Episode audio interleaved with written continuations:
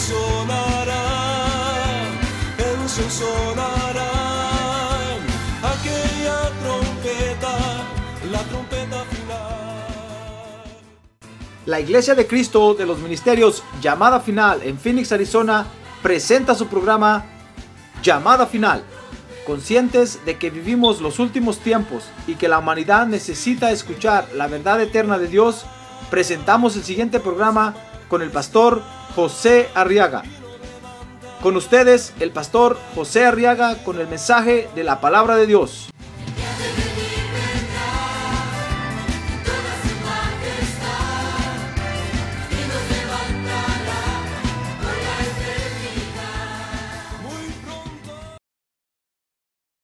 En el libro de Génesis, en el capítulo número 17,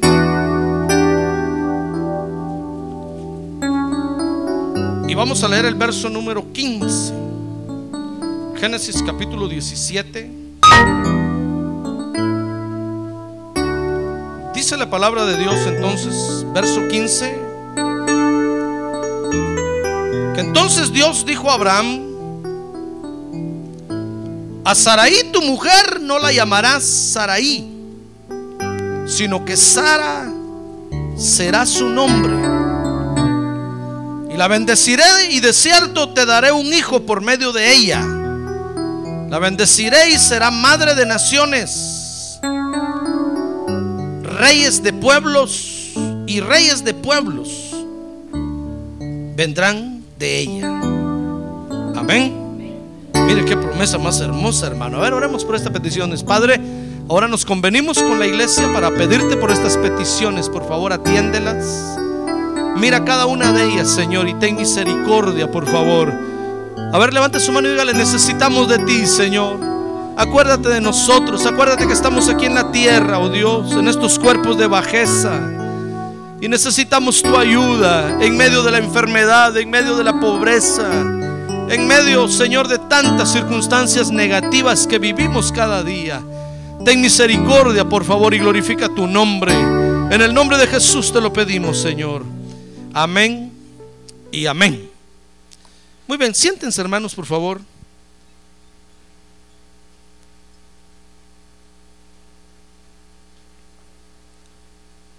Muy bien, y quiero que vea conmigo ahora en estos versos cómo se describe el momento, fíjese, cuando Dios dispuso cambiarle nombre a Sara o a Saraí. Fíjese que dice el verso 15 que de Saraí iba a pasar a llamarse ahora Sara. Porque con este cambio de nombre, fíjese hermano, Dios estaba mostrando primero la designación de la nueva tarea que Sara iba a tener. La estaban ascendiendo de puesto. Y en segundo lugar, fíjese que el Señor estaba mostrando o le estaba mostrando al mundo entero, a todo el cosmos, a todo el universo, lo que iba a suceder o lo que sucede hoy con la iglesia de Cristo, hermano. Por eso quiero que vea conmigo cómo Sara o en Sara nosotros podemos ver a la iglesia de Cristo. Porque lo que le pasó a Sara es lo mismo que nos está pasando a nosotros ahora, la iglesia de Cristo. Por eso Sara es figura de la iglesia. En primer lugar, porque fíjese que la iglesia, igual que Sara, ha experimentado un nombre, un cambio de nombre. Saraí, fíjese que quiere decir mi dama o mi princesa. Como que fuera un nombre muy, muy egoísta. ¿Ya se dio cuenta? Porque dice mi dama, mi princesa. Y en cambio Sara quiere decir princesa de multitudes. Como que está diciendo, ya no vas a tener un nombre ahora particular, egoísta,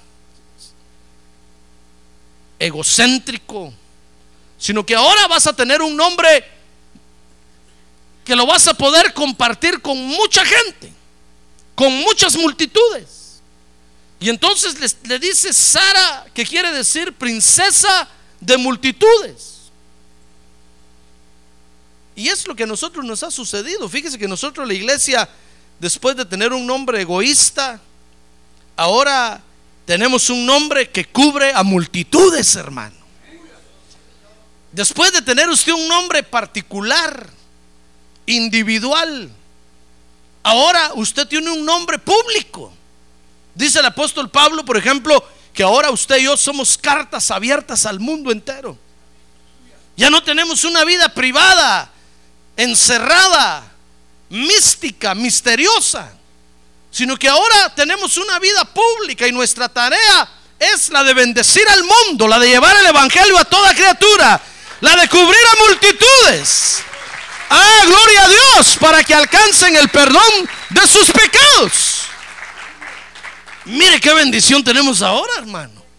¿Quién se iba a imaginar que usted se iba a ser una figura pública? Ya ve cómo pelean los que tienen una figura pública porque no quieren tener una figura pública. No quieren que les averigüen cuánto dinero tienen, no quieren que les averigüen con quién viven, qué comen, no quieren que les averigüen ni cómo duermen. Y por eso se hicieron famosos los paparazzis. Ya sabe lo que le pasó a, a Diana, no de los Efesios, sino de Inglaterra, por estar siendo perseguida por uno de esos, por estarse escondiendo en las travesuras que andaba haciendo, terminó muerta. Porque nadie quiere tener una vida pública, son figuras públicas. Pero, y nadie, pero no quieren tener una vida pública. Quieren vivir en privado. Pues nosotros antes teníamos una vida privada, hermano. Nadie nos conocía ni sabía de nosotros. Y resulta que ahora somos unas figuras públicas. Porque tenemos la comisión de Dios de ir y de cubrir a la humanidad, de cubrir a todos los seres humanos de la tierra, llevándoles el Evangelio de las buenas nuevas para el perdón de sus pecados, para la sanidad de sus almas. Ah, gloria a Dios, gloria a Dios. Gloria a Dios. A ver, diga, gloria a Dios. Ah, mire qué bendición le dio Dios a Sara, hermano. Le digo, mira, Saraí, hasta ahorita ha sido egoísta, egocéntrica, envidiosa, pero ahora ya no vas a ser más así, ahora te voy a cambiar la naturaleza. Fíjese que al cambiarle nombre, lo que Dios estaba diciendo era que le iba a cambiar la esencia de su naturaleza. Y ahora te voy a hacer una vida pública, vas a ser princesa de multitudes. Por eso dijo el profeta, por causa de Jehová nuestro Dios, correrán a ti gente que no conociste. Y gente que jamás pensaste en conocerla, van a correr hacia ti por causa del nombre de Jehová de los ejércitos. ¡Ah, gloria a Dios! Démosle un buen aplauso al Señor. ¡Gloria a Dios! ¡Gloria a Dios! Porque por causa del Señor nos conocemos usted y yo ahora, hermano. Yo nunca me imaginé llegar a conocerlo a usted. Tampoco usted se imaginó nunca llegar, a conocerme a mí, hermano. Pero ¿qué le parece que el Señor nos reunió en este país, en este estado, en esta ciudad? Y ahora nos conocemos. Y ahora podemos compartir las bendiciones de Dios. Solo por causa del Señor. ¿Ya se dio cuenta? Sí, así es que no me busque a mí, usted a mí por el dinero, hermano. Ni por el trabajo. No me busque por no me busque por nada, búsqueme por causa de las bendiciones del Señor. Yo por eso lo busco a usted también, yo no lo busco a usted porque es bonito o porque es bonita. No se confunda. No lo busco a usted por su nombre de abolengo. No lo busco a usted por por del país de donde es. No, no, no, no.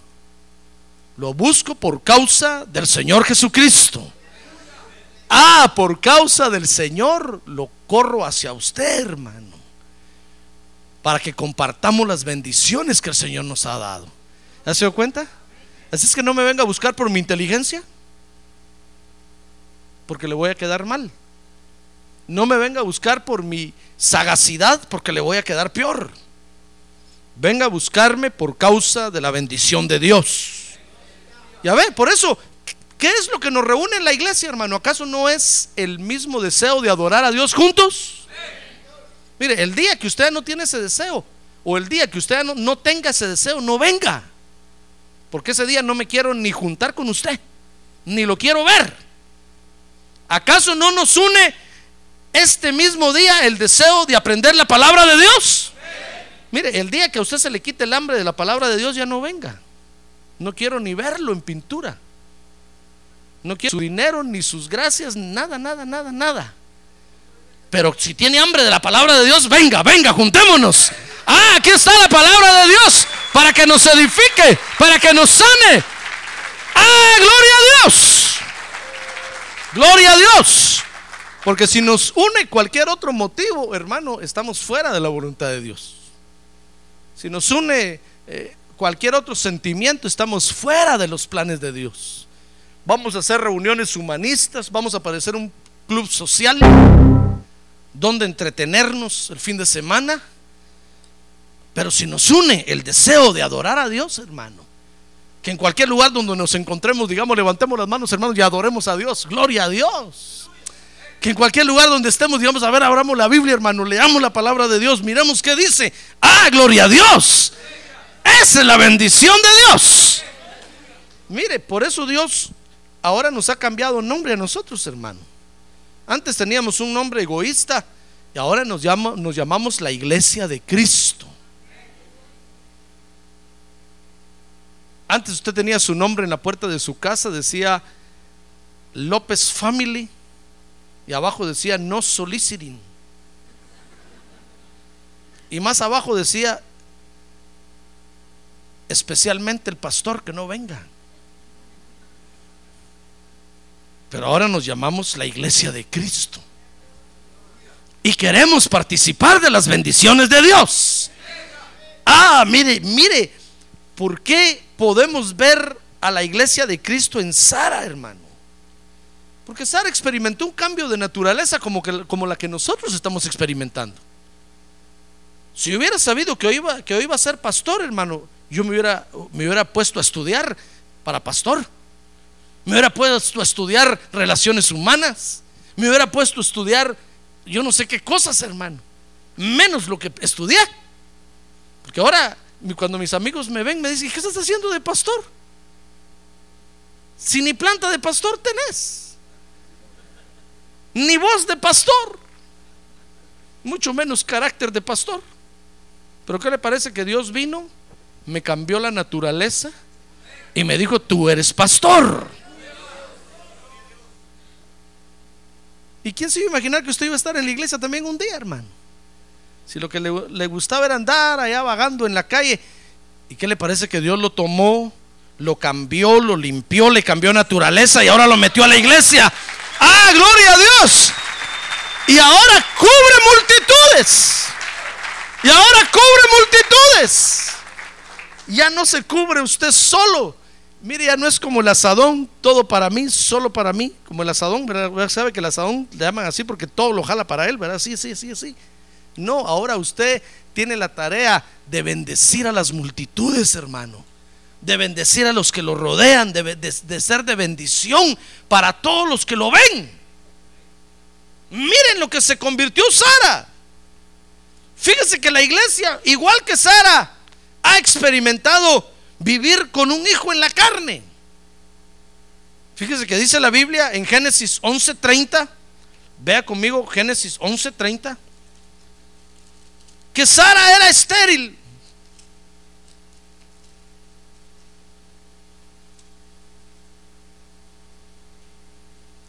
Dice, y Taré tomó a Abraham, su hijo, a su nieto Lot, hijo de Arán, y a Saraí, su mujer, mujer de su hijo Abraham, y salieron juntos de Ur de los Caldeos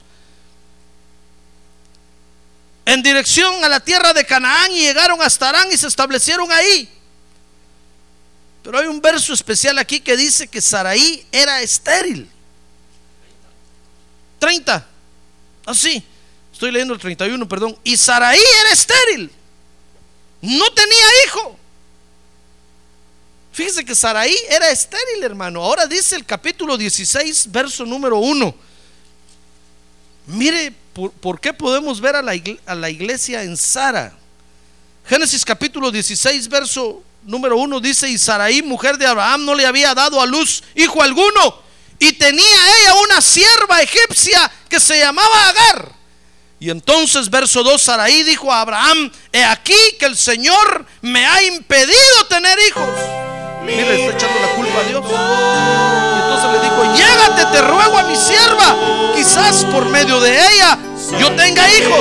Y Abraham, muy obediente, escuchó la voz de Saraí. Por supuesto, las mujeres no pueden hacer eso ahora. Mire, fíjese que, que Saraí era estéril y debido a esa frustración, hermano, voluntariamente ella pidió tener un hijo de la carne. Y me. Mire, ¿por qué nosotros? Otra vez estoy gritando. ¿O por qué Dios dejó a Sara como figura de nosotros? Él es grande, Él es grande. Estamos Aleluya. experimentando primero vivir en la carne, hermano. ¿Por qué Dios Aleluya. una vez seres espirituales? y Alaba a tu Dios, hermano, exáltale. Hermano, hubiera sido fácil para Dios darnos una vez la imagen de su. Hijo en el cielo y ser como los ángeles. que nunca han salido del cielo. Ahí estuviéramos usted y yo disfrutando, hermano, haciendo las tareas que teníamos que hacer, pero en otra dimensión, en el cielo. Pero sabe, nos mandaron a nacer a la tierra.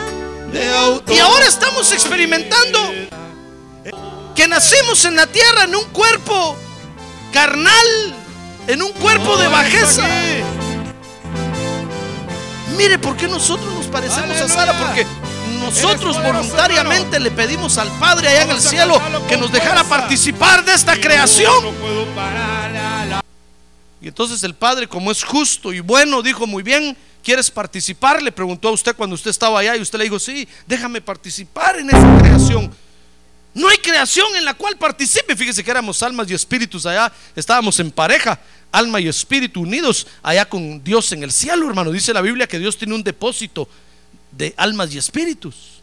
Y de ahí va tomando para asignar a las creaciones. Ahí estábamos nosotros y le dijimos, Padre, en ninguna creación vamos a participar, queremos participar. Y el Padre nos escuchó. Y como es justo y bueno, dijo, bueno, dijo, es justo que participen en una creación. Ok, dijo, váyanse a nacer a la tierra. Y nos venimos y tuvimos un hijo de la carne, hermano. Por eso Dios no castigó a Abraham ni le dijo nada cuando, cuando, cuando Saraí le dijo, mira, toma a Agar mi sierva y tengo un hijo con ella, porque es figura de nosotros, ¿se da cuenta? Pidiendo venir a nacer a la tierra, por eso es mentira cuando los seres humanos dicen, pobre los niños, ¿por qué los abandonan los padres? Ellos no tienen la culpa, ¿acaso ellos pidieron nacer? Son mentiras, ellos pidieron nacer, hermano. Dios no tiene la culpa de nada. Usted no le puede decir, Dios, ¿para qué nací en la tierra? ¿Para qué me enviaste? Nosotros le pedimos a Dios venir a nacer a la tierra y Él como es justo y bueno nos autorizó y nos envió y nacimos en la tierra.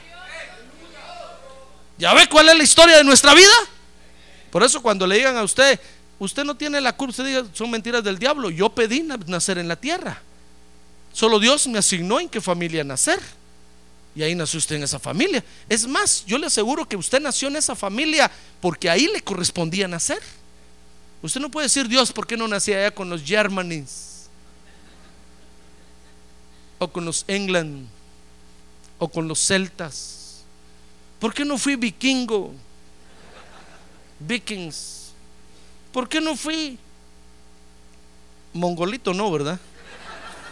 ¿Sabe usted que existe Mongolia, verdad? Los mongoles. Ni chino tampoco, hermano. Pero usted dirá, Señor, ¿por qué no fui descendiente de Jafet? Blanco, rubio, ojos verdes. No, que vine a nacer en esta familia y hecho pedazos. ¿Cómo me ha costado desarrollarme? ¿Cómo me ha costado culturiz- cul- culturizarme? ¿Cómo me ha costado aprender? Hasta pasar las calles en los semáforos caminando nos cuesta a nosotros, hermano. Dios, si llevamos un carro y tenemos que cruzar, nos cuesta hasta darle el paso al que va caminando. Mire, mire, mire donde nacimos, hermano. Pero yo le aseguro que ahí justamente nos correspondía nacer.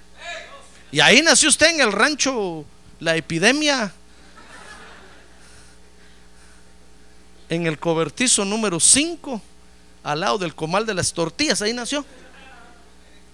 Usted no puede decir, Dios, ¿por qué nací ahí? Usted pidió nacer y ahí le correspondía nacer. ¿Se da cuenta? Mire, Jesús pidió nacer también. ¿Sabe usted que Jesús, ¿sabe por qué le digo esto? Porque dice la Biblia que Jesús le dijo, Padre, dame un cuerpo. Y yo voy a ir a nacer también a la tierra. Voy a rescatar a mis hermanos. Y Dios le asignó un, le asignó un cuerpo y ahí le correspondía nacer, ahí en el, en el pesebre. El que nació en hospital aquí, dichoso. Pero los que nacimos allá a la orilla del comal, hermano, llenos de ceniza ahí. Ahí nos correspondía nacer. Por eso, cuando dicen, no, es que los niños no tienen la culpa, y hasta nosotros se nos pegan esas frases humanistas, hermano, mentirosas. Decimos, pobres niños, no tienen la culpa, ellos no pidieron nacer. ¿Cómo que no? Ellos pidieron nacer y están ahí en el lugar donde les corresponde estar. Y tienen los padres que se merecen tener. La culpa no es de Dios, porque Dios no es ciego para enviar hijos así a la loca, hermano, que ven, o, o espíritus que vengan a nacer. No, no, no. Nosotros pedimos nacer. Mire, Sara voluntariamente le dijo, mira Abraham, ya estoy cansada de que no participo, soy estéril. Dios, mire, le echó la culpa a Dios. Dios me tiene estéril. Toma mi sierva y tengo un hijo con ella. Voluntariamente ella cedió los derechos y, y Abraham solo dijo, muy bien, tus deseos sean cumplidos, mujer. Con mucho gusto. Si eso quieres. Para luego es tarde, dijo Abraham. Y tuvo un hijo. Tuvo un hijo de la carne. Por eso nosotros nacimos en este cuerpo de carne, de bajeza, hermano. Dios nos hubiera podido hacer a la imagen de su Hijo de una vez en el cielo, pero nosotros pedimos venir a nacer a la tierra. Y nacimos en este cuerpo de carne. Dice el capítulo 16, verso número 3, y al cabo de 10 años de habitar Abraham en la tierra de Canaán, de Canaán, Saraí, mujer de Abraham, tomó a su sierva Agar la egipcia y se la dio a su marido Abraham por mujer y, y él se llegó a Agar. Y ella concibió y cuando ella vio que había concebido miraba con desprecio a su señora. Dice, dice el verso número 5. Y Saraí dijo a Abraham, recaiga sobre mí, sobre ti mi agravio. Yo entregué a mi sierva en, en tus brazos. Pero cuando ella vio que había concebido, me miró con desprecio. Juzga el Señor entre tú y yo. Mire, ese hijo que Sara tuvo de esa forma, hermano, le trajo problemas de humillación a Sara. Porque es lo mismo que nos pasa a nosotros. Fíjese que ahora nosotros, la iglesia, nacimos en la tierra, hermano, en la carne, en la pura carne. A ver, tóquese su cuerpo así de carne. Nacimos en la pura carne, por eso tenemos que estar comiendo tres veces al día. Algunos pues comen más. Tenemos que estar durmiendo siete horas diarias. Algunos duermen 12, 15, dichosos. Otros duermen solo dos o tres por avaros. Y no le dan nada a Dios. Siquiera durmieran tres horas, pero le dieran bastante a Dios. Yo diría, gloria a Dios, Dios los bendiga, hermanos. Pero no le dan nada a Dios. Eso es avari- avaricia. Por eso tenemos que estar yendo a trabajar porque estamos en la carne, hermano. Por eso tenemos que estudiar, tenemos que ocuparnos en una serie de cosas en la tierra porque estamos en la carne. Usted no puede decir, pastor, yo vivo en el espíritu, ¿qué me importa mi trabajo? ¿Qué me importa? Yo vivo en el espíritu. No, no puede decir eso. Está en un cuerpo de carne y tiene que cumplir con ese cuerpo de carne. Ya ve que hasta a veces se nos hace, se nos hace una carga difícil, fea. Se nos hace cuesta arriba, como decimos, hermano, tener que vivir en la carne. Por eso el apóstol Pablo tuvo que escribirle a los casados y les tuvo que decir, saben, el que está casado, cumpla su deber conyugal con su cónyuge. No se niegue. Usted se casó voluntariamente, cumpla. No se esté negando, no se esté, porque hay que cumplir con la carne, hermano. Mire qué tarea. Mire el hijito que llegamos a tener un puro hijo en la carne. Y Sara empezó a tener problemas con ese hijo desde que, desde que Agar, su sierva, quedó embarazada. Dice que empezó a ver de menos a Sara. Y cada vez que le crecía el estómago a, Agar, se lo pasaba enfrente a Sara así, mire. Y Sara lo quería tocar y se hacía un lado. Y cuando ya llegaron los nueve meses que ya casi reventaba, sonreía así, le apachaba el ojo a Sara, hermano, y Sara se ponía. Empezó a sufrir una humillación terrible por culpa del hijo de la carne. Nosotros la iglesia, hermano, por petición propia, hoy estamos en un cuerpo de humillación. Este cuerpo de carne es un cuerpo de humillación, hermano. Fíjese que es un cuerpo animal. A ver, dígale que tiene a un lado animal. Pues sin insultarlo. Dígale animal. Animalito, dígale pues. Si no tenga pena. Acuérdese que la ciencia dice que somos animales racionales. Los de afuera son, pues, los perritos, etcétera, etcétera, son animales irracionales. Nosotros somos animales racionales. O sea que cuando a uno le dicen animal, tienen razón. Somos animales, hermano. Es un cuerpo de humillación, ¿ya se dio cuenta? Mire, la carne, este cuerpo de carne es un cuerpo de bajeza, de humillación. Lo tenemos que bañar. Si no lo bañamos, agarra mal olor. Pregúntele usted, a, los, a los ángeles si se bañan. A ver que no se bañan, hermano. No necesitan desodorante, ni perfume. Mire, los franceses inventaron el perfume porque no se bañaban los chucos.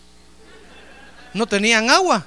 Entonces inventaron el perfume para echarse todos los días, para oler rico. Y ahí surgieron todos los perfumes que ahora hay. Pero si uno se echa perfume, no crea que es porque no se baña, hermano. Sino sencillamente es para oler agradable. Pero mire, el cuerpo de bajeza comienza a dar malos olores. Comienzan a salir de repente verrugas a uno, hermano. Verrugas y arrugas.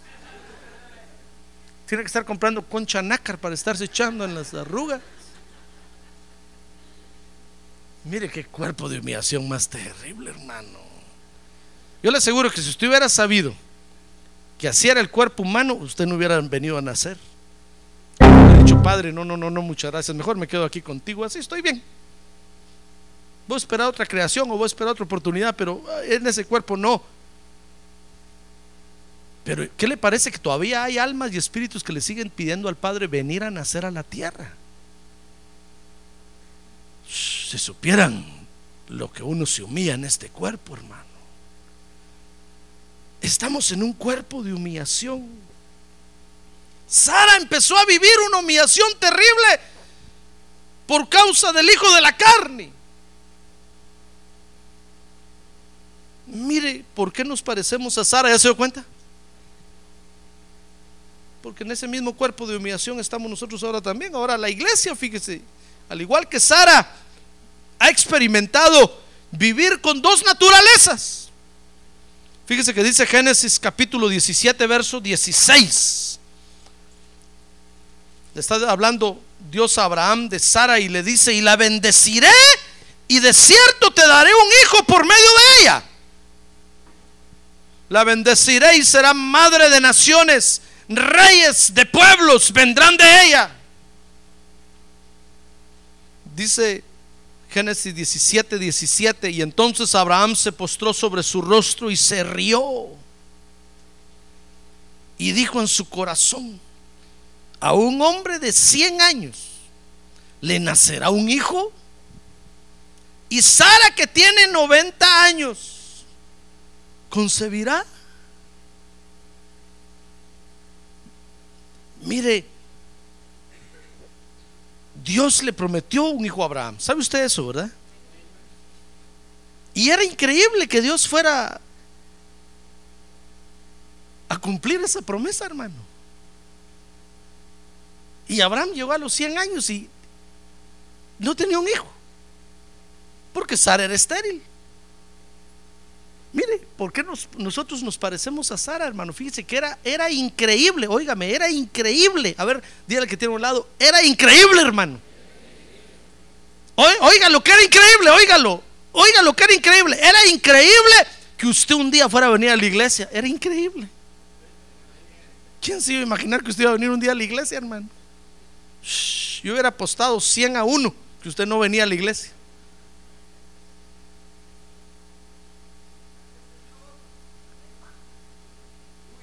¿Y qué le parece que ahora está aquí? Ahora es evangélico, ratón de iglesia, pero nacido de nuevo. ¡Ah, gloria a Dios!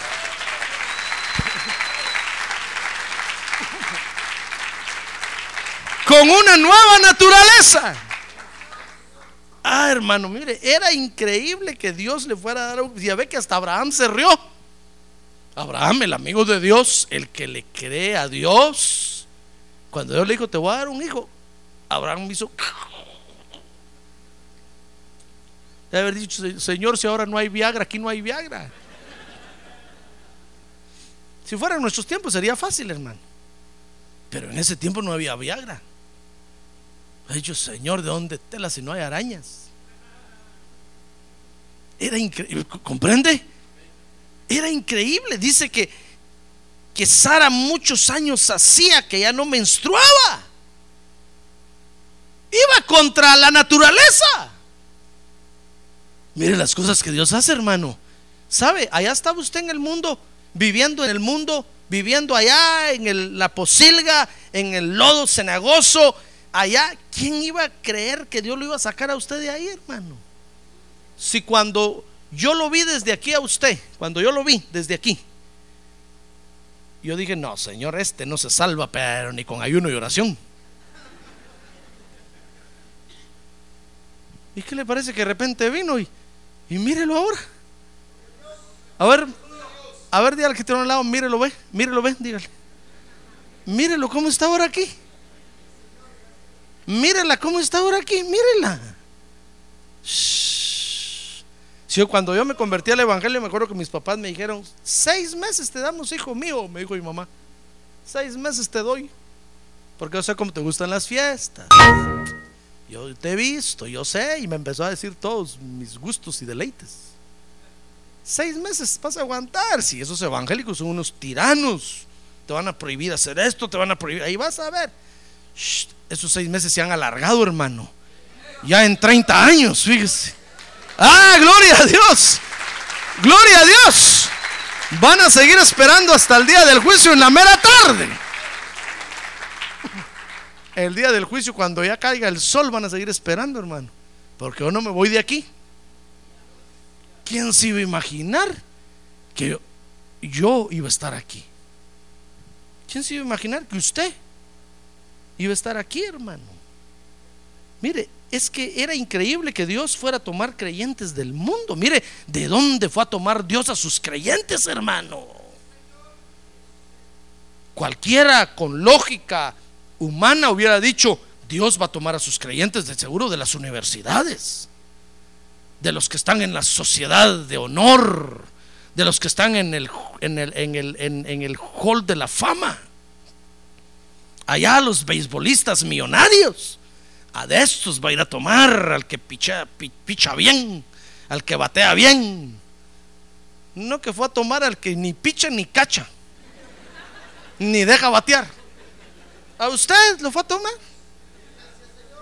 A usted que ni fue ni farman. Usted que no, no mata ni una mosca. ¿Por qué no fue a traer al que fumiga, aquel experto en fumigación que mata insectos por montón? No, que usted que ni sopla, ni nada. Por eso estamos a veces en la iglesia, hermano, y nosotros decimos, Señor, ¿y qué puedo hacer yo para ti? Si no puedo hacer nada en el mundo, no hacía nada. Al contrario, de carga era para el gobierno, de carga era para la familia. No trabajaba ni estudiaba, Aragán. A usted lo fue a traer Dios, hermano. Mire, mire las firmitas que se buscó Dios. Usted y yo. Por eso la gente cuando, cuando, va, cuando va a las iglesias, hermano, y que son del hall de la fama, dicen, no, es que en la iglesia no hay gente de fiar. Tiene razón, hermano. Si mire de dónde. Dicen, no, es que ahí hay unos que solo en la cara se les ve.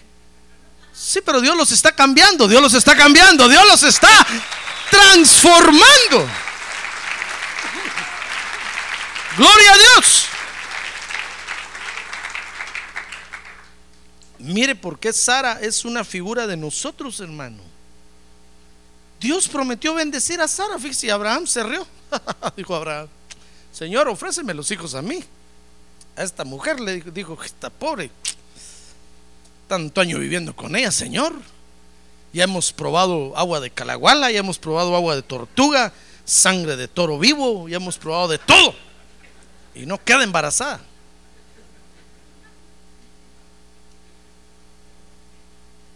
Ya hemos probado de todo. A mí ofrécemelos. A mí ofrécemelos. ¿Sabe? Mire, Dios, Abraham se lo dijo a Dios. Mire conmigo aquí el, el, el verso 18. Y le dijo Abraham a Dios, Señor, permite que Ismael viva delante de ti para siempre. Mire, cuando oyó la promesa que Dios le dio a Sara, Dios, Abraham se rió, miró, miró a su mujer, dijo, esta pobre mujer, si estoy con ella solo por pura lástima, Señor. Está sola, ni hijos tiene, siquiera para que la cuiden.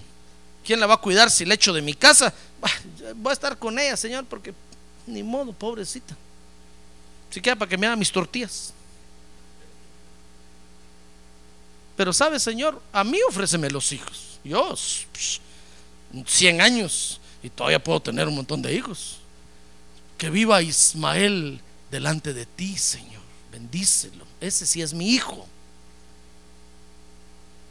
Es que ¿quién iba a creer, hermano? Que Sara iba a tener un hijo. Si, si, si cuando estuvo en sus años de juventud no tuvo un hijo, que era potente, tenía fuerza, energía, ahora de 90 años, hermano. De haber dicho a Abraham, Señor, si, si agarro a Sara, ahorita la desarmo. Mejor a mí ofréceme los hijos. Yo, dime que otro con Agar, con mucho gusto. Pero con Sara,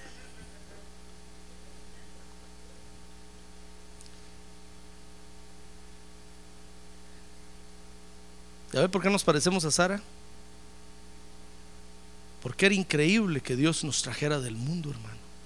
Por eso el diablo todavía sigue con la boca abierta, fix, asustado. La baba se le cae al pobre. Cuando lo mira usted entrar a la iglesia. ¿Sabe qué dice el diablo? Si yo lo tenía bien amarrado allá afuera. ¿A qué hora se soltó? ¡Ah, gloria a Dios! Era increíble que usted viniera a adorar a Dios. Ya ve, ya ve por qué lo único que nos une es el deseo de adorar a Dios.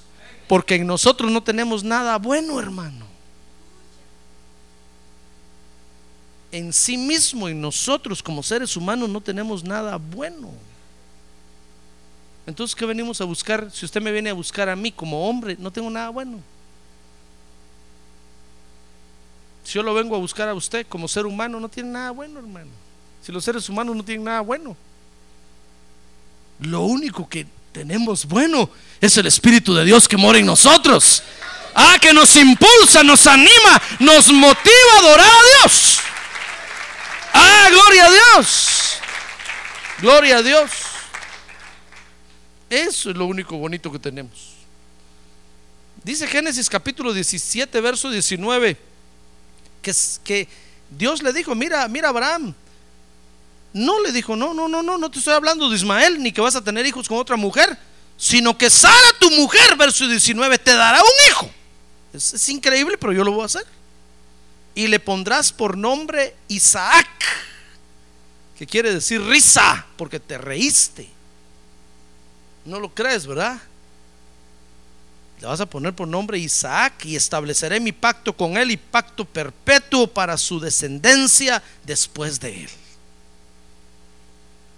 Mire, ahora resulta que Sara, hermano, tuvo un hijo. Al final lo tuvo. Usted lo puede leer ahí la historia y va a ver que Sara se embarazó de Abraham. Ese día le dio a comer bastante ceviche, bastante cebolla. Y resultó embarazada Sara, hermano. Y dio a luz a un hijo y le puso por nombre Isaac. Era el hijo de la, de la promesa, la nueva naturaleza de Dios en Sara. Y Sara entonces experimentó vivir en la tierra con dos naturalezas, una de la carne y otra de la promesa del Espíritu. Y le puso por nombre Isaac porque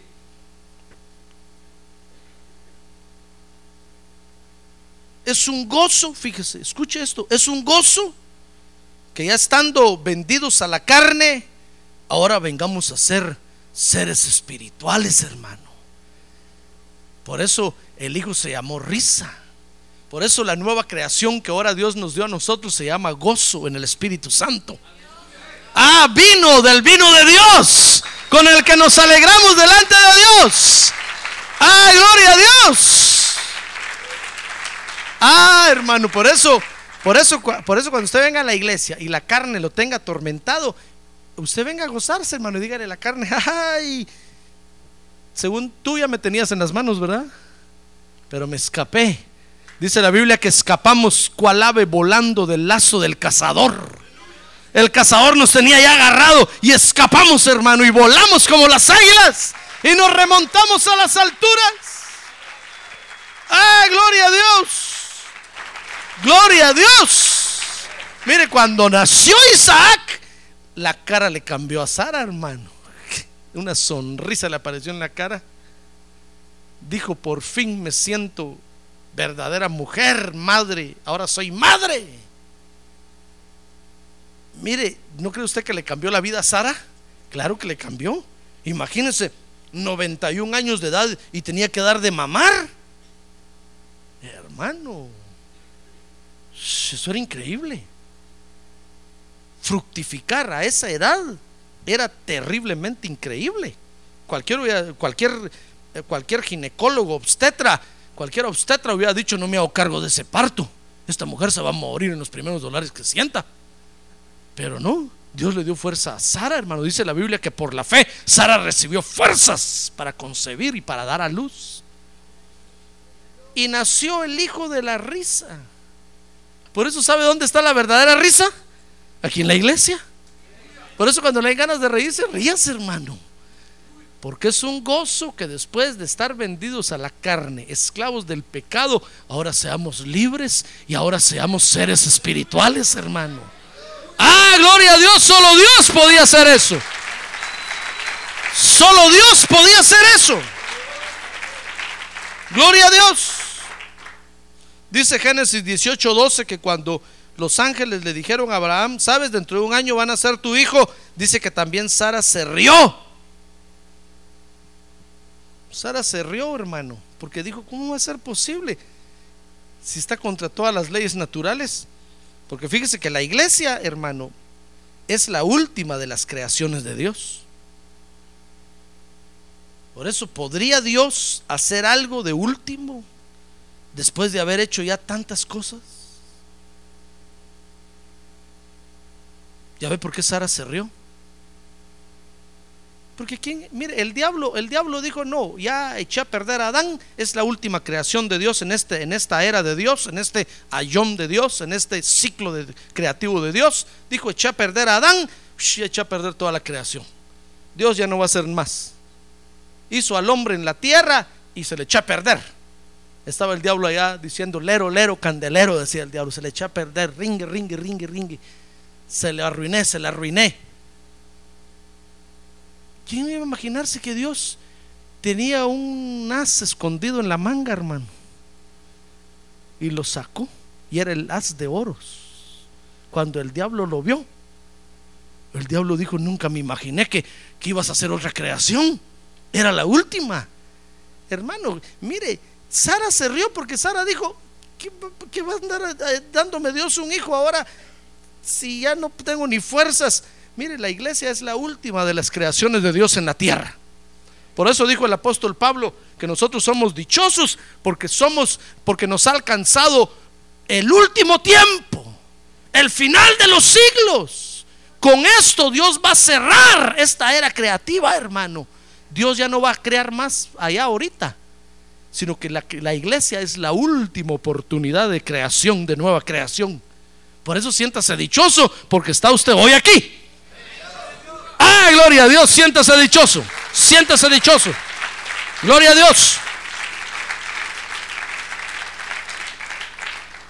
Por eso son mentiras las de los, las de los que creen en la reencarnación, porque Dios ya no va a hacer más, hermano. Dice la Biblia que está estipulado al hombre que muera una sola vez y después el juicio. Mire, Dios puso esa ley. Dios dijo, ya no voy a hacer otra creación. El hombre es mi última creación. Y voy a, poner esta ley de una vez. Que muera una sola vez y después que se vaya al juicio. Pero los de la reencarnación creen que Dios va a seguir creando. Por eso dice, mire, si usted se muere no tenga pena. Después, si murió mal, no tenga pena. Va a venir a nacer en un toro o en una cucaracha. Y si ahí como cucaracha se porta bien, entonces va a, va a ir subiendo, van a ser como sapo o como rana. Si ahí se porta mejor, va, va a subir y va hasta que otra vez vuelvan a ser como hombre. Para que le den otro. Es que Dios ya no, ya no está haciendo más creaciones, hermano. Dios puso esa ley. Entonces, cuando, cuando el hombre pecó, Dios se rascó la cabeza, hermano, y dijo: ¿Y ahora qué voy a hacer? Adán falló y lo tengo que rescatar. Mire, a Dios le gustan las cosas emocionantes, ¿sabe usted, hermano? ¿Sabe usted eso? Sí. A Dios le gustan las cosas atrevidas. Y cuando vio que Adán había pecado, hermano, Dios dijo, oh, ya sé qué voy a hacer.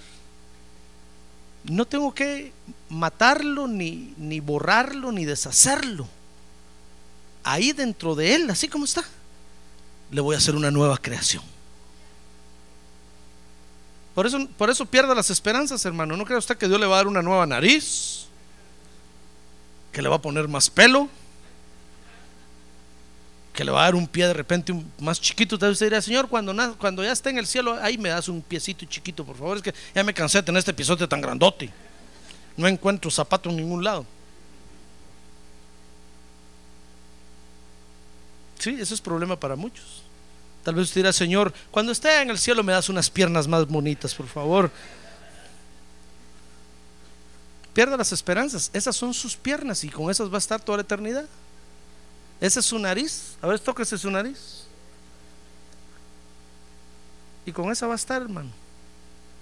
Este es su pelo.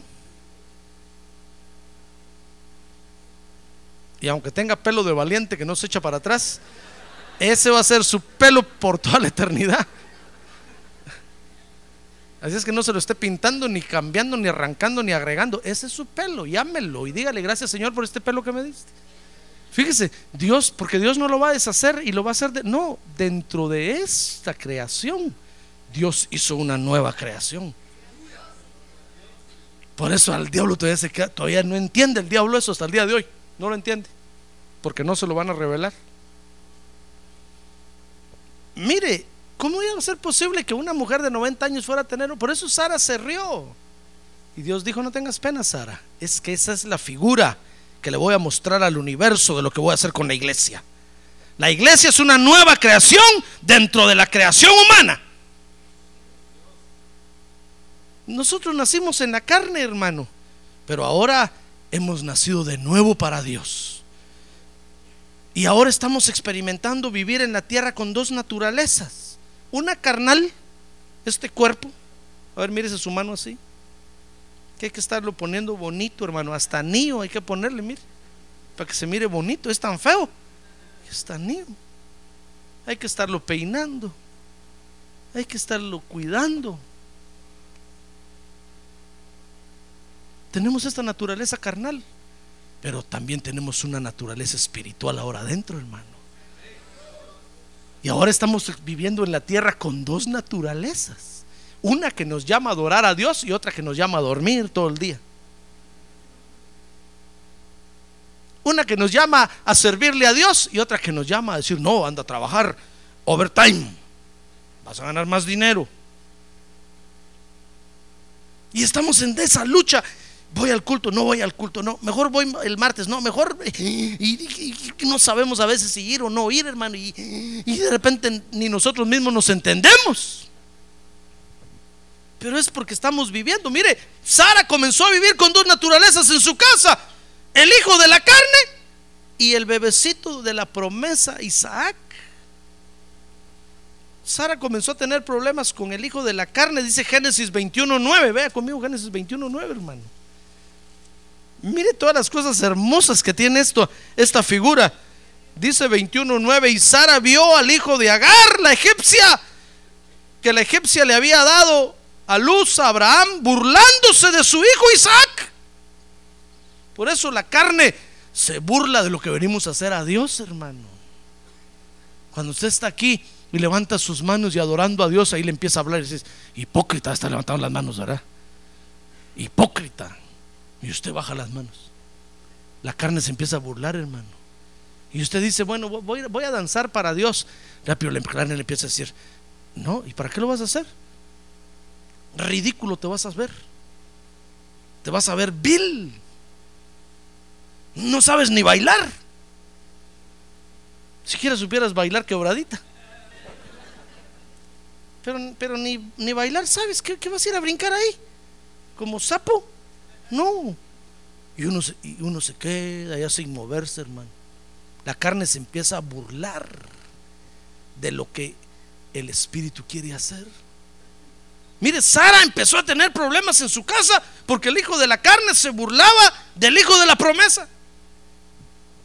Y usted sabe, la historia llegó el momento cuando se cansó y echó a la egipcia y echó al hijo de la carne de la casa. Somos los únicos en la tierra, hermano, que vivimos con dos naturalezas, la de la carne y la del espíritu. ¿Se da cuenta? Y tenemos que mantener a las dos hasta que el Señor Jesucristo venga. Usted tiene que venir a la iglesia para alimentar al hijo de la promesa y tiene que ir a su casa, ir a trabajar, ocuparse en sus negocios y comer y dormir para atender al hijo de la carne. Mire qué tareita la que tenemos, hermano. Estamos atendiendo a dos al mismo tiempo. Cuando el hijo de la carne le impida a usted venir a la iglesia, dígale, no, no, un momento, ahora le toca al hijo de la promesa.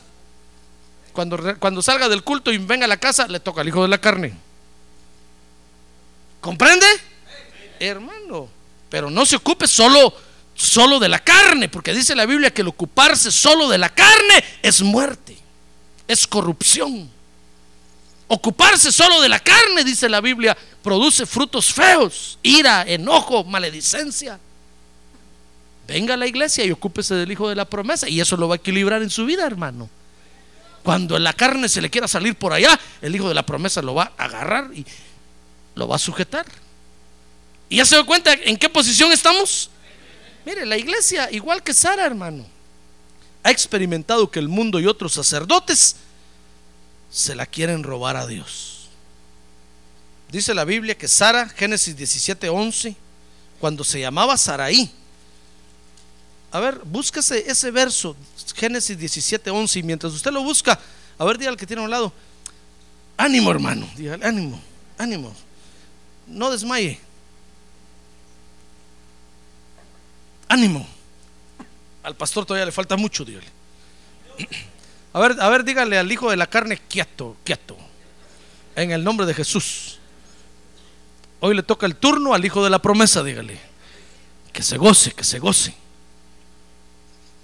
Ah, porque la carne rápido se desmaya, hermano. Cuando dicen culto, oh, es que no quiere culto, pero es que es el hijo de la carne. Y usted tiene la culpa, usted lo pidió primero. No, no le eche la culpa a Dios, usted lo pidió primero. Ahora atienda al hijo de la promesa, ahora dígale gracias Señor porque tú naciste en mí. Ahora soy un ser espiritual y le voy a dar de comer al ser espiritual. Mire, dice Génesis 17:11 que cuando Sara se llamaba Saraí, dice la Biblia que Abraham fue a, a, Egipto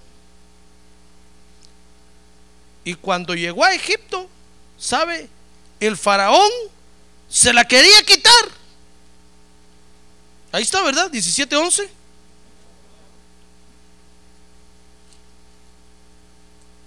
A ver si usted me ayuda a encontrarlo.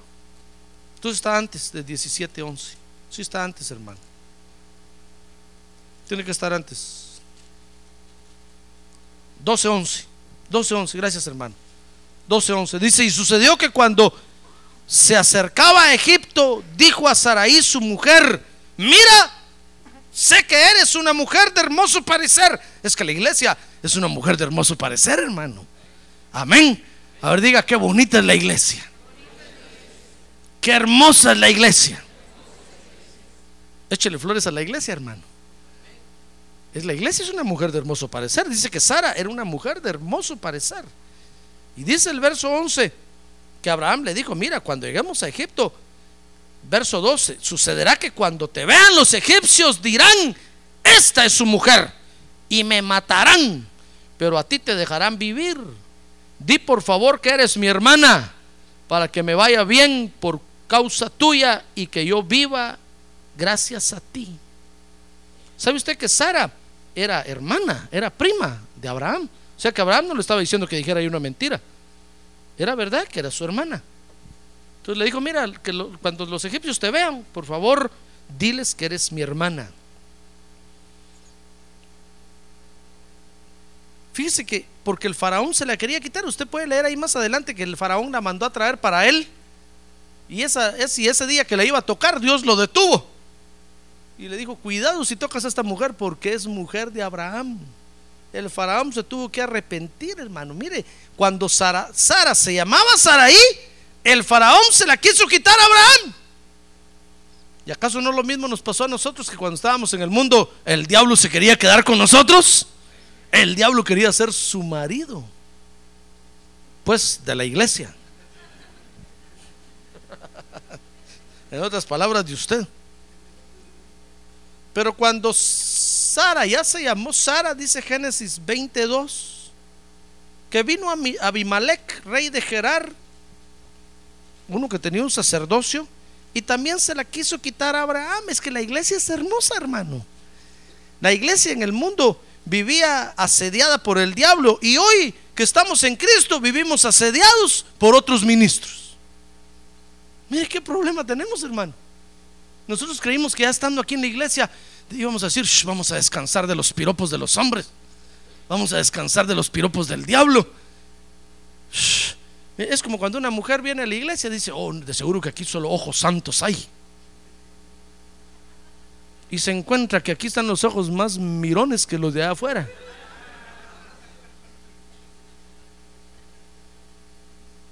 Y el marido dice, yo pensé que en la iglesia mi mujer iba a estar más segura y aquel me la quiere quitar. No, cuida a su mujer, se la pueden quitar aquí. Después no le eche la culpa a la iglesia. Después no venga a decir, pastor, la iglesia tiene la culpa. Es que, no, no, no. Aquí, afuera y en todo lugar usted debe cuidar a su familia. Y vigilarlos. Y ver con quién van. No crea usted que porque van no diga usted, ah, es que va a ir con el pastor, va a irse. No, no, no, vaya usted a ver y vigile. Es que son jóvenes de la iglesia, ahí van a estar. No, no, vaya a ver y vigile. No crea que porque está en la iglesia no le van a robar la billetera, hermano. Póngale el botón al pantalón aquí atrás, mire. No deje la bolsa ahí.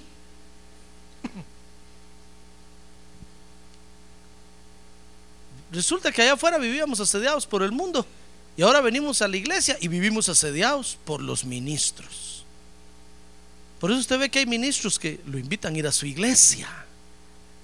Porque nos ven a nosotros hermosos aquí, hermano, y dicen, qué bonita esa iglesia. Voy a ir a ver a cuántos me saco de ahí, dicen. Y, y se vienen, hermano, y uno cree que son sinceros y hasta la iglesia se los presenta a uno, que resulta que son unos ladrones. Se quieren llevar la iglesia. Mire, Sara, antes de llamarse Sara, vivía asediada por el faraón. Y ahora que se llama Sara, vive asediada por Abimelech. Entonces, ¿en qué estamos? Tenemos que tener cuidado, hermano. Por eso cuando usted lo inviten a ir por allá, tenga cuidado. Lo que quieren es realmente llevárselo. Dígale usted, no, yo soy de una iglesia muy hermosa. Y por mi hermosura los ministros me persiguen. Me quieren llevar a su iglesia. Me quieren llevar para ellos. No, hermano. Mire, aquí han venido ministros hasta contratar a los hermanos que tocan los instrumentos. para llevárselos. Los hermanos me han dicho. Yo le digo, ¿y usted qué le dijo? "Oh, No, no, no, no. No, muchas gracias. Aquí estoy bien. Aquí pertenezco a una iglesia hermosa. Mire, cuando nosotros somos deseables para otros, hermano, es porque somos una iglesia hermosa. Ah, gloria a Dios, gloria a Dios. Somos una iglesia poderosa, hermosa. Gloria a Dios. Por eso usted ve que en las iglesias no falta alguien que divide las iglesias, hermano. Porque entran para ver cómo se llevan cuando empiezan a ver que es hermosa la iglesia, que el Espíritu se mueve. Dicen, oh, de esto quiero yo para mí. Y miran cómo dividir la iglesia para llevarse una tajada. Pero cuando usted vea eso, usted dígale, no, no, no, no, es que somos una iglesia hermosa. Mire, Sara era hermosa, por eso vivía asediada. Pero Sara se encontró con un problema. Y con esto voy a terminar. Por causa suya. Porque miro que ya no aguanta. Sara se encontró con un problema, hermano.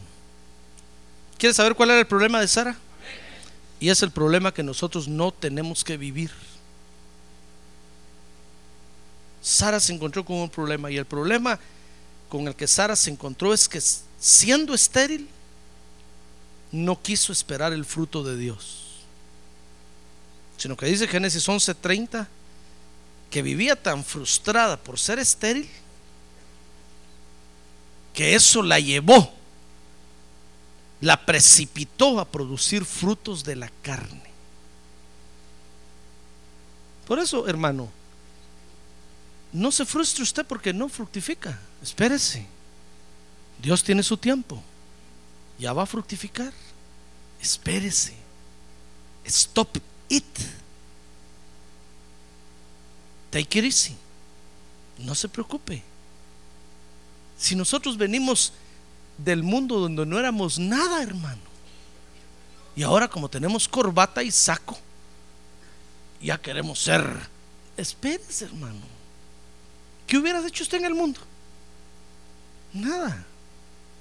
¿Sabe? Un día, un día escuché, vio una, una, una plática de esas de entrevista que presentan en la televisión y, y habían unos creyentes ahí, hermano. Uno que cantaba como fulano de tal, otro que cantaba con charro como no sé quién, otro que cantaba. Y entonces eh, había un cantante ahí del mundo y les empezó a preguntar a estos cristianos, a estos creyentes, ¿usted por qué canta como el fulanito? ¿No puede cantar usted solo por su cuenta?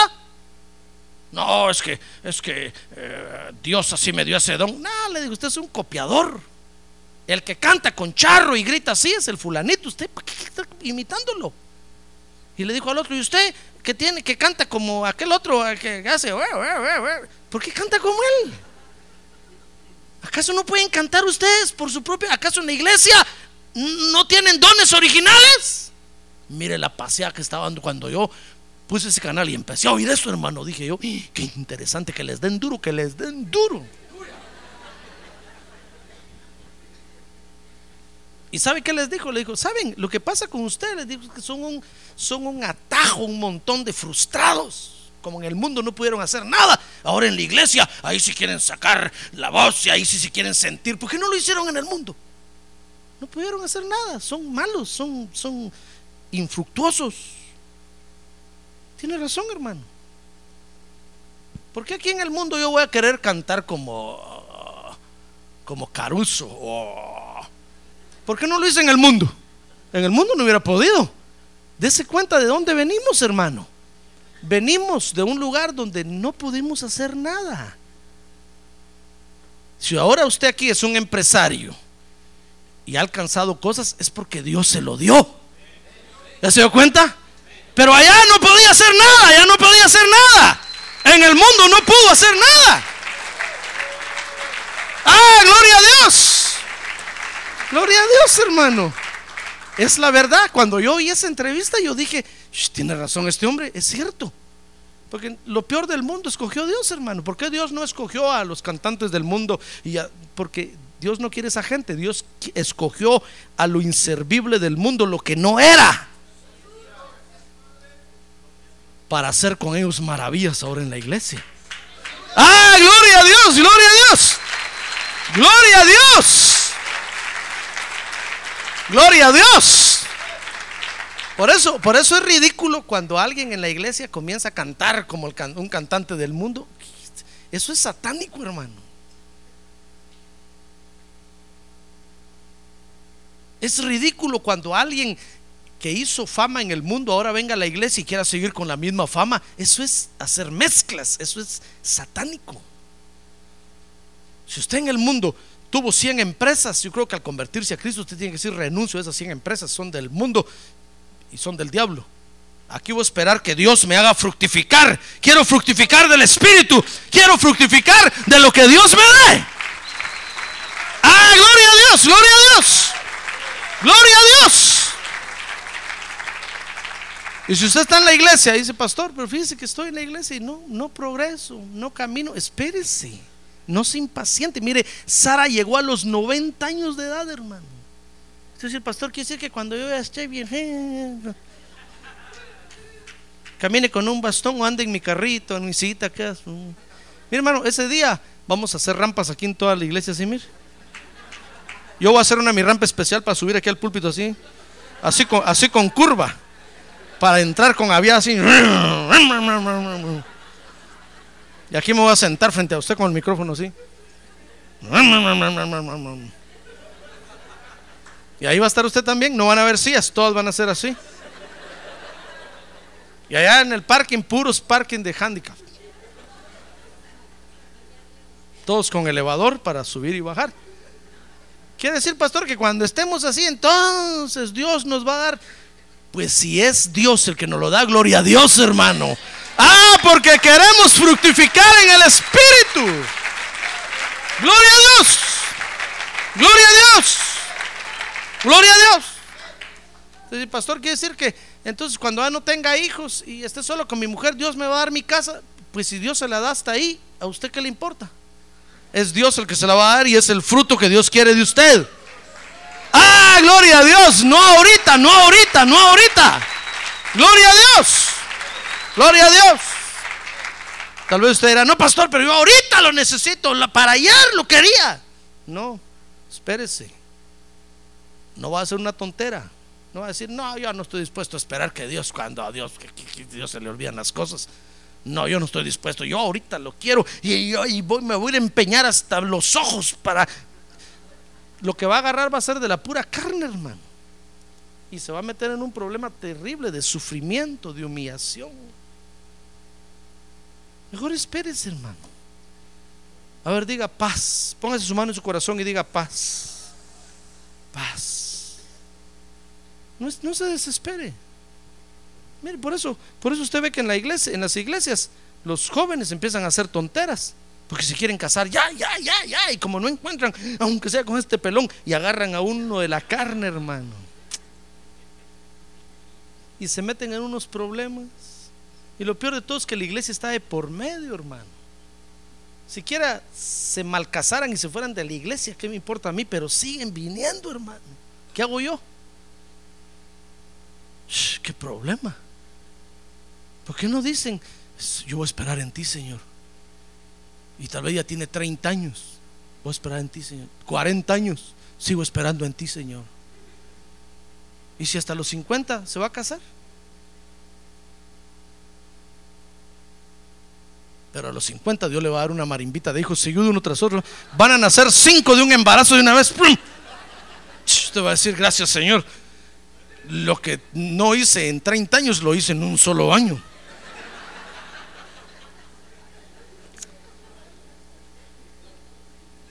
Pero Sara se desesperó, hermano. Cuando Sara empezó a verse vieja y todo, le dijo a Abraham, no, Abraham.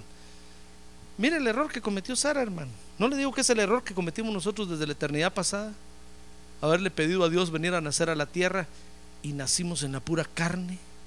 Y ahora nos damos cuenta y le decimos, Dios, me equivoqué, ¿verdad? Y Dios nos dice, sí, pero tú lo pediste. Y como soy bueno y justo, eso te correspondía y te lo di. ¿Acaso no cuando el hijo pródigo le dijo, Padre, dame mi herencia? El padre no se la dio. Y el hijo se fue, dice, a malgastarla. Y la mal, es lo que nosotros nos pasó. Le pedimos la herencia allá al padre. Le dijimos, padre, danos nuestra herencia. Nos vamos de aquí, ya nos aburrió el cielo, adiós. Y nos venimos a la tierra, hermano. Y aquí nos gastamos ya la herencia. Nos quedamos sin nada, comiendo en las posilgas. Pero de aquí vamos de regreso otra vez para allá. ¡Ay, allá está el Padre Celestial esperándonos! Con los brazos abiertos. ¡Ay, gloria a Dios! Por eso dice la parábola que el Padre salió al campo a recibir al Hijo cuando vio que venía. Por eso el Señor Jesucristo va a venir a las nubes a recibirnos a nosotros, hermano. Y ahí nos va a abrir los brazos y va a decir, oh, todos aquellos que muertos eran, han resucitado.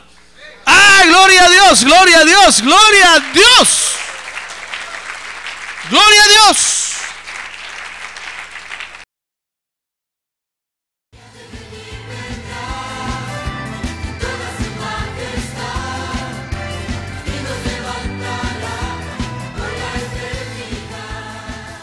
La Iglesia de Cristo de los Ministerios Llamada Final en Phoenix, Arizona, cumpliendo con la comisión de Joel 2.1, presentó su programa Llamada Final. Esperamos que nos vuelva a sintonizar la próxima semana a la misma hora por esta emisora. Los invitamos a nuestras reuniones en el 6023 Norte 71 Drive, esquina con Bethany Home Road. Para mayor información puede llamarnos al 623-934-1259 o visitarnos en la internet al www.llamadafinalphoenix.com.